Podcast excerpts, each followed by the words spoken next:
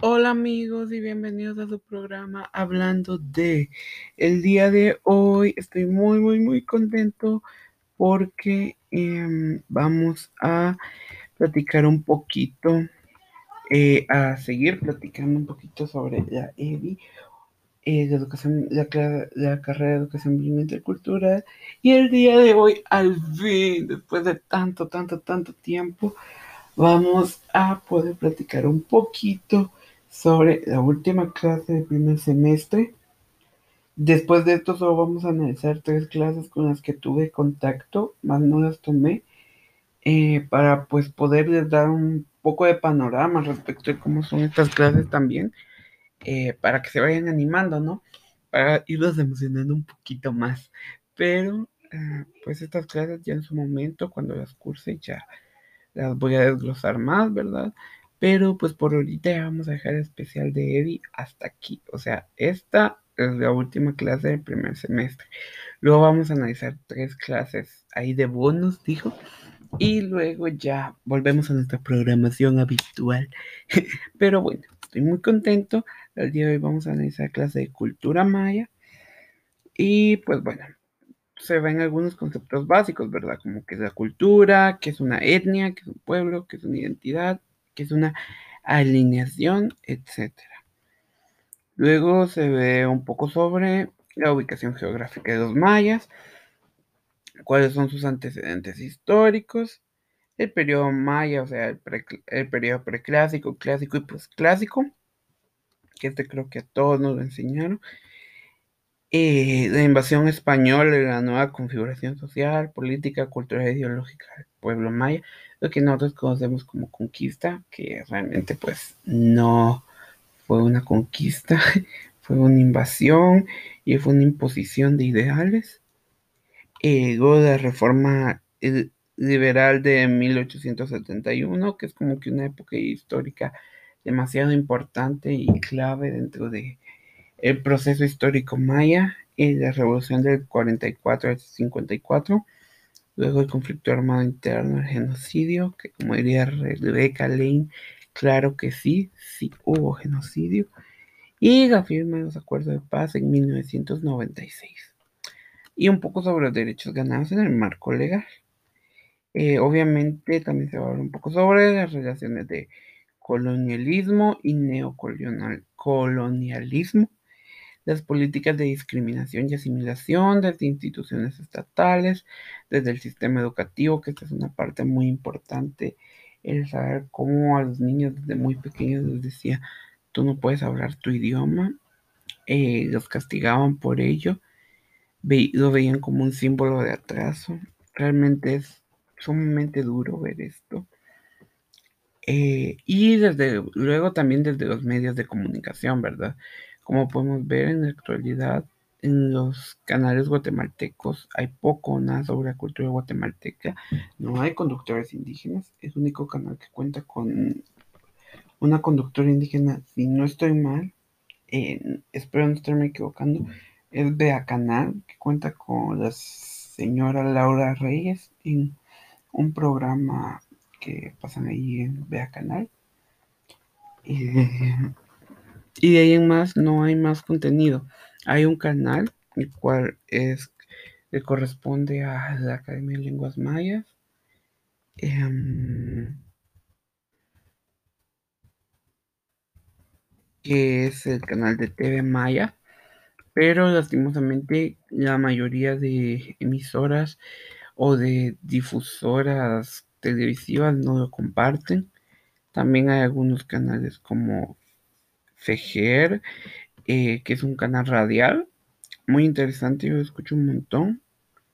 Pero pues digamos que lastimosamente eh, son canales a los en los, los, canales de carácter indígena pues ni siquiera tienen reconocimiento a nivel nacional.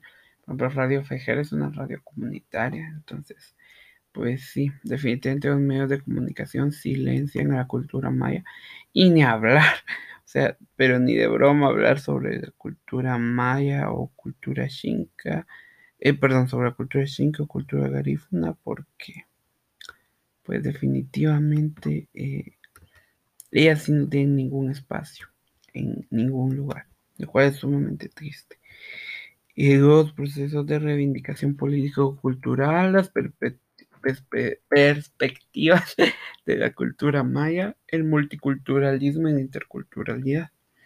Los elementos de la cultura maya, eh, ya se ve un poco sobre temas en concreto, los valores y principios de la cultura maya, como sabemos, cuidado de la naturaleza, vida en comunidad y en sociedad, etcétera, etcétera, etcétera, etcétera.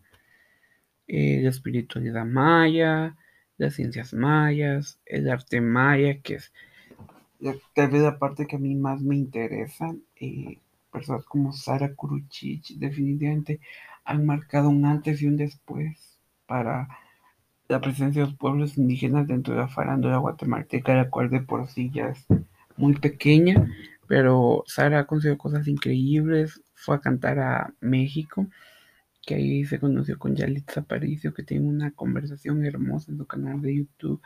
Eh, cantó con tal vez una de las cantantes más importantes aquí a nivel Guatemala, que es Fabiola Roda, la canción de Florecer, que es una canción bellísima. Entonces, ella ha marcado un antes y un después y ha roto muchos paradigmas. También podríamos mencionar a Yadira Tubar, sí creo que se pronuncia su nombre. No estoy seguro, lo voy a buscar para confirmar porque no quiero estarme equivocando. Em, creo que no. Permítanme. Vamos a ver. Es el nombre correcto.